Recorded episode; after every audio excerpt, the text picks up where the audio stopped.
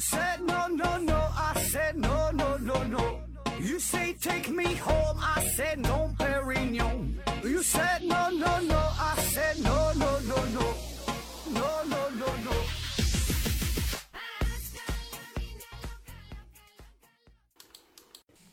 拼命探索，不计后果。欢迎您收听《思考盒子》，本节目由喜马拉雅平台独家播出。这期还是回答听友的问题啊。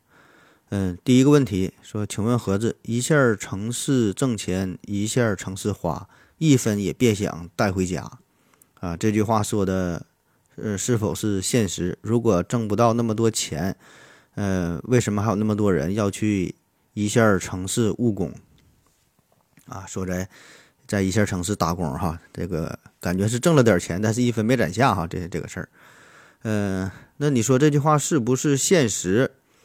呃，我觉得，呃，确实很多人都是如此，对吧？因为你在这个大城市生活的话，呃，挣的感觉是挺多啊，但是呢，花的也多，花销也大，对吧？在北上广深这些地方租房子可能就花了很多钱，对吧？再加上吃喝啊，一些基础的消费就很高。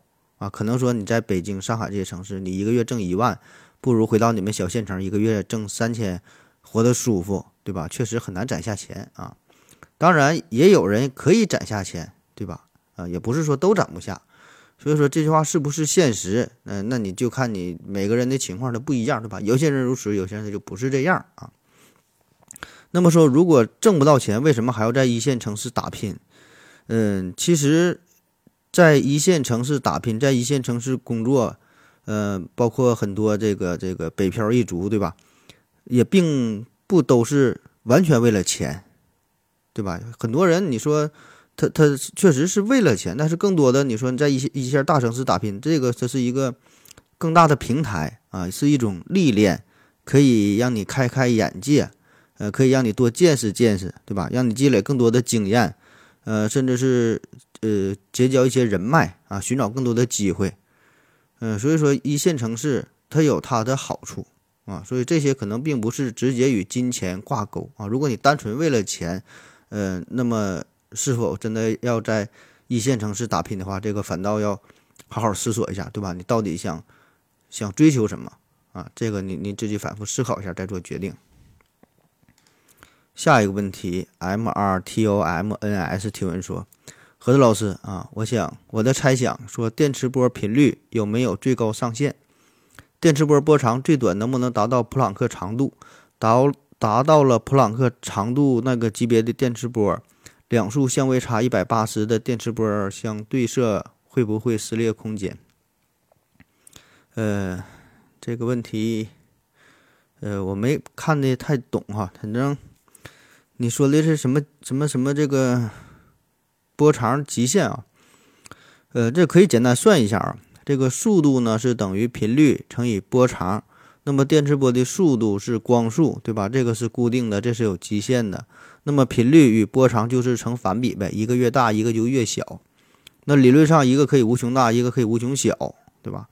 但是呢，因为有普朗克长度的存在，所以呢，这波长不能比它再小。所以呢，频率也就会有相应的极限了呗。那至于你说的这个电磁波波长最短能不能达到普朗克长度？那这个问题按照目前人类的这个能力啊，咱咱咱现在这个这个水平还是无法达到啊，只能是无限的去接近。然后说到了这个普朗克长度那个级别的电磁波，两束相位相差一百八十的电磁波相互对射，会不会撕裂空间？啊，这事儿我是完全看不明白哈，这不懂。下一个问题，这秋日提问说：“呃，请问盒子，高等教育为何呈现女多男少的局面？女权为女性带来了解放，那对男性产生了什么影响？男女作为不同的性别群体，当代社会文化给男女分别预设了怎样的人生模式和期待啊？好几好几个问题啊，呃，第一个问题。”说这个高等教育为何为何呈现出女多男少的局面？我觉得这个就属于你先问是不是，再问为什么了。反正我是没有查到明确的数据表明说这个高等教育当中呈现出女多男少，对吧？更更何况说还有什么为什么的？你先把这个，先说这个事儿它是不是一个事实，然后再讨论它背后的原因呢？第二个问题说这个女权为女性带来了解放啊，那对男性产生了什么影影响啊？敏感问题啊，拒绝回答。第三个问题说，男女作为不同的性别群体，当代社会文化给男女分别预设了怎样的人生模式和期待？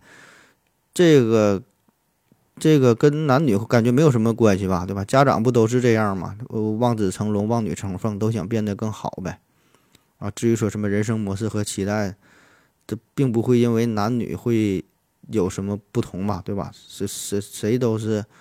希望自己的孩子变得更优秀啊，对吧？不能说自己我生个女儿我就让她当公主，生个儿子我就让他当乞丐，对吧？对于整个社会来说也是如此啊，对吧？下一个问题，嗯，说，请问盒子，当我们谈论读书的时候，都在谈论什么啊？如今社会一个人读书，好像暗含着。其有品位、有追求、上进等品质，为什么会这样？读书是否成为一种信仰？当下的读书观和古代有何异同？啊，说读书这个事儿，读书这个事儿，现在来看确实是挺少见啊，甚至说是挺罕见的行为。你看看你身边还有多少人在读书，对吧？多少人在买书？嗯，因为现在这个娱乐的模式啊，确实是太多了，对吧？各种电子产品，手机。呃，电脑、平板儿上面很多的游戏，对吧？然后可以看剧啊，然后其他的可以去看电影啊、旅游啊、逛街呀、看综艺节目啊，对吧？很多很多娱乐的方式、浪费时间的方式，而且呢，这些东西都可以给你带来瞬时的快感。但是读书这事儿感觉就没那么有意思了，对吧？而且呢，它的回报周期是非常的漫长，所以呢，这种延迟满足的快感就显得。那么有品位哈，看起来好像挺有逼格的，而且咱确实有一句话嘛，叫“腹有诗书气自华”，就是你这个书看多了之后，整个人的品味确实它就会有一个内在的一种一种提升。那至于说读书是否会成为一种信仰哈，这个就看你怎么去定义“信仰”这个词儿了。那从某种意义上来说，任何一种行为都可以看作成是一种信仰，对吧？你坐电梯都能成为一种信仰啊。然后说当下的读书观和古代的有何不同啊？我觉得这个读书观这个没有什么不同啊，就就是就是古代和现代没有什么不同。如果说有不同，也是人和人之间的读书观的不同，并不是古代和现代的区别。就比如说在古代，在古代啊，很多人把读书当做成一种工具嘛，当做一个跳板啊，为了追追求功名利禄啊，为了升官发财。对吧？为了当官嘛，都得都得读书嘛。万般皆下品，唯有读书高。为啥呢？当官嘛，对吧？走上仕途。那你说现在你读书为了考大学，为了找个好工作，这不也是一样的道理吗？啊，同样呢，古代也有一些人读书呢，是为了真正的，呃，学习知识，为了陶冶情操，对吧？那现在呢，也有这种人呢，对吧？所以说这个跟古代和现代无关，只是人和人之间的差别。下一个问题，这秋日提问说：“请问盒子如何打造世界品牌？盒子对华为公司怎么看啊？希望可以从企业管理、核心技术、产品营销等方面谈一谈。”嗯嗯，说打造世界品牌啊，世界品牌啊，现在一说世界品牌，咱们可能首先会想到什么？苹果呀，哈，微软呐，嗯，可口可乐啊，对吧？丰田呐，宝马呀，对吧？这些大公司啊，世界品牌。那如何成为世界品牌啊？这个问题，这涉及的内容这就太多太多了，对吧？首先你得是一个好的企业啊，成功的企业，对吧？然后才能逐渐推广到世界，成为世界品牌啊。这咱就随便聊一聊吧。你这个问题太宏大了啊。嗯，作为一个公司来说。那么首先呢，你得有一个目标市场啊，这个你得明确啊，因为你要走向国际化嘛。既然是世界品牌，就不能只在你国内销售，对吧？那么如果你想推向全世界，那么你这个品牌你就要考虑到当地的文化、当地的风俗，是吧？当地的人群的特点、消费的习惯，是吧？每个地区它都是不一样的。其次呢，要确保你的产品能够顺利的发放到你的目标市场。啊，最好呢能够在当地生产呗，对吧？这样可以很好的，呃，削减这个制造的成本，对吧？再有就是你，如果你想成为世世界品牌的话，你这个你这个品牌，你这个名称啊，到 logo 啊这些设计啊，都要足够的安全啊。啥叫足够的安全？就是说能让别人接受啊，没有什么歧义，没有什么呃，对于一个当地的这个民族啊，对于当地的风俗啊，没有什么冲突。那比如说一个抛头露面的一个美女的头像，你这种 logo 可能就不太适合中东市场，对吧？而这个像索尼这个名字，这就非常成功啊！当时也是起早贪黑起的这个名儿。那索尼哈，这四个字母 S O N Y。那么这个索尼这个发音，在世界绝大多数的国家、绝大多数的语言当中，它的发音几乎都是一模一样的，都是索尼啊。而且呢，也没有什么负面的意义，没有什么歧义，对吧？所以这些都是成为世界品牌的一个因素。啊，但是说并不是你做到了这些就能成为品牌啊，而是说你想成为世界品牌，这些都是要考虑到的啊。当然还有很多很多的方面，对吧？包括企业的管理，对吧？像你说的核心技术啊、产品营销，很多很多方面。然后你说这个对于华为公司怎么看哈？华为公司这我一点也不关关心啊，我怎么看？我这没啥看法啊，对他也不了解，也不关心，也也也也不想谈这个东西。下一个问题，这球球提问说：“请问盒子，在暴力美学中，为什么暴力会成为一种美啊？其是如何来表达这种美的？”说暴力美学哈，那啥叫暴力美学？这个并没有一个完整的统一的定义啊。大概的意思呢，就是说，在这个感官上，是暴力以美学的方式呈现出来啊。因为本身这个暴力。很多时候它并不是美的，对吧？但是呢，作为一个艺术，作为一种艺术来说呢，呃，要使得让这个暴力变得美一些，然后呢，容易让我们去接受，达到一种共鸣，共鸣，对吧？所以说，它这个本身它是暴力，但是表现出来呢，它就是美，这就是暴力美学，对吧？就是将本身不能引起审美认同的暴力，用美的方式来表达啊，这就叫暴力美学。比如说，在电影上，在动画片啊，一些电子游戏当中，都会用到这种方式啊。如果你直接赤裸裸的表达暴力，第一，它不能让你发行，对吧？第二呢，呃，观众啊，玩家也很难去接受啊。非常血腥这些场面，你说怎么看，对吧？所以就就有了这个暴力美学。当然，现在这个暴力美学这个词儿啊。也是用的有点泛滥了啊！很多人很多使用“暴力美学”这个词儿的人啊，他也不知道自己在说啥，不知道自己口中的所谓的“暴力美学”到底是啥个意思。呃，就像是一些影评者哈，看电影一有出现什么死亡的画面呐，关于屠杀呀、虐待呀这些场景啊，就说哈，这就是暴力美学，如何如何，对吧？其实他也不知道啥叫暴力美学。嗯，很多时候这些东西它就是暴力，并没有美学啊。那么这个暴力美学当中的暴力啊，是如何成为一种美的啊？这个呢，就要进行一些艺术上的加工处理。比如说哈，一些打斗的场面，那么呢，这个时候就会用到一些夸张的、不太不太常用的一种一种方式啊。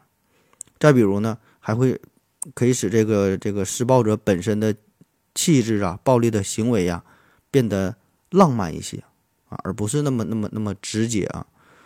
再比如呢，会采取一种超自然的、麻木的、带有科学眼光的科学眼光的叙述方式，或者是记录性风格的手法啊，就特别是电影当中哈，就用用这种方式就可以大大的削减暴力的表达啊，强调美学的一面啊，这些都是艺术上的加工技巧。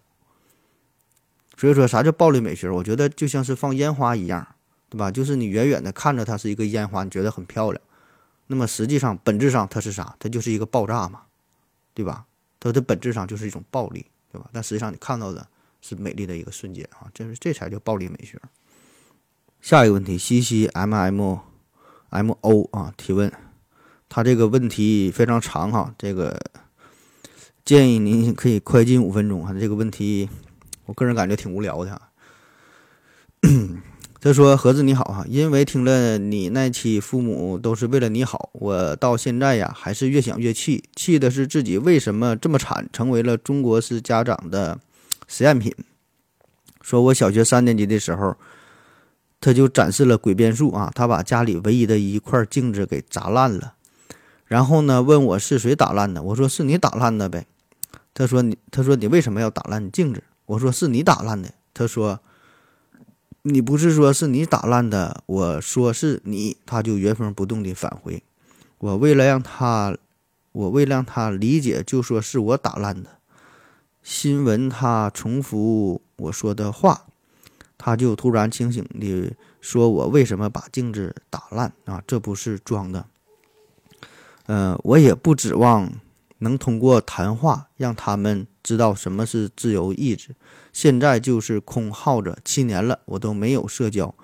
原来我在外省是个外向的人，不知道啥意思啊？他原文就这么写的。原来我在外省。”是个外向的人，现在连说话都不清啊！对对，这这确实是确实不行，内向到极致，所处的环境也是见不到人，我很烦。唯有动漫和游戏能让我晚上一个人笑得像个痴汉。我是有精神精神问题了吗？我十六岁就离开了那个家，为的就爱是为的就爱是逃离。这原文就这么写的。后来二十岁鬼迷心窍回来搞农业，我租好了地，他就跳过来主导。他为什么都要和我反着来？七年了，半死不活地搞着农业，钱是没挣到，女朋友也没有谈过，现在还是童子，经常和他吵，一吵他就倚老卖老说胡话，渐渐的我都懒得理他。于是他就把我不鸟他的行为当做我服软，变得变本加厉。啊！如果没有他逼逼赖赖的反着来，我早就踏入中产。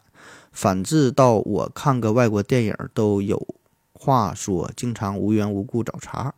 而他本身就很失败，他把他的不幸要嫁到我的身上。从小我家就是镇上烦的要死的那种，我很烦。啊，这个是这位听友的留言啊。全篇呢，他这个他都是用的保字盖的那个他啊。嗯，这段内容其实也算不上什么问题哈，就是，呃，这位听友表达了一下内心的情绪啊。我想您，各位听友对他的这个这个留言也是没有啥没有啥兴趣啊。但是我为啥还是要读出来？就是为了凑节目的时长呗啊。呃，我觉得他的这这个这段文字吧，嗯，会代表一部分人的心声啊。可能呢，他的这个表达就是他他的这个家庭啊。呃，有一点极端，但是呢，大家多多少少都会有过类似的接触，对吧？就是与家长呢会产生种种的矛盾，种种的冲突。呃，那么这个事儿，我个人感觉吧，这个是无解了哈，就是别人怎么说怎么劝都没有用啊，你不可能从根本上解决问题。嗯，虽然我们之前也是做过专题的节目，说这个这个都是为了你好，对吧？也是把这个事儿拿出来聊一聊啊，但是呢，也只是。局局限于聊一聊啊，就把这个事儿拿出来说一说罢了啊。嗯，更多的可能就是一些娱乐的效果，对吧？根本不可能从本质上去解决啊，真的是没有什么太好的办法啊。所以呢，咱看下一个问题。嗯，这秋日提问说，请问盒子，家族企业如何安排企业传承事宜？哎呀，你你这想的太多了吧？这事跟你有啥关系吗？你看还家族企业啊？说这个家族企业的传承啊，呃，家族企业其实并不少见哈，在我国就有很多呀，比如说碧桂园啊、美的呀、牧原集团呐啊，这些都是比较有名的大的家族企业啊。那家族企业如何安排传承事宜？这个呢，我想是每一个家族企业都是值得深思的问题，对吧？就像咱。以前封封建王朝，对吧？你选皇子一样啊，很多时候并不是传给直接传给了大皇子，对吧？他他是要进行筛选的。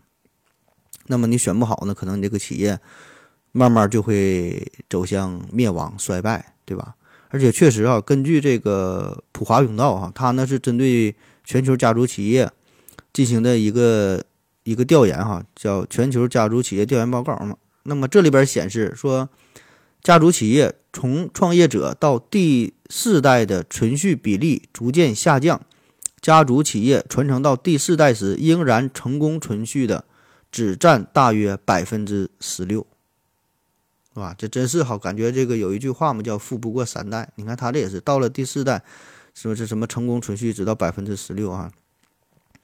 那么这一调查呢，涵盖了全球覆盖范围、全球范围内的家族企业，即使考虑到欧洲等发达国家社会制度体系的完备性，也出现了存续比逐步衰减的问题啊！所以你看这个问题挺严重的哈，就是如到底如何安排这个这个传承啊，企业的传承啊，怎么选这个接班人啊？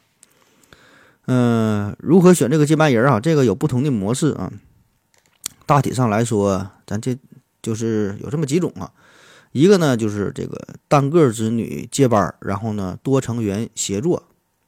那企业的经营权有效的在不同代际下持续传递，企业的未来清晰而确定，对家族企业价值观的传承十分有效。那么这个时候，家族企业的传承规划的重心呢，应该围绕着如何选拔和培养继承人，如何让继承人在企业内部得到不同业务线条的历练。形成宏观战略思维能力，提升企业内部的影响力。接班换届时呢，如何设置元老辅助机制，确保战略的连续性等等啊？那么在这种情况下，家族对企业的所有权和占和控制权占有绝对的优势地位，家族对企业的控制力也最大。那这种模式呢，可能会面临最大的风险，就是这个继承人呃发生意外的事件，或者是这个继承人呐选择有误啊，看错人了。所以呢，这这个危机处理或者是应急处理机制呢，需要同步考虑。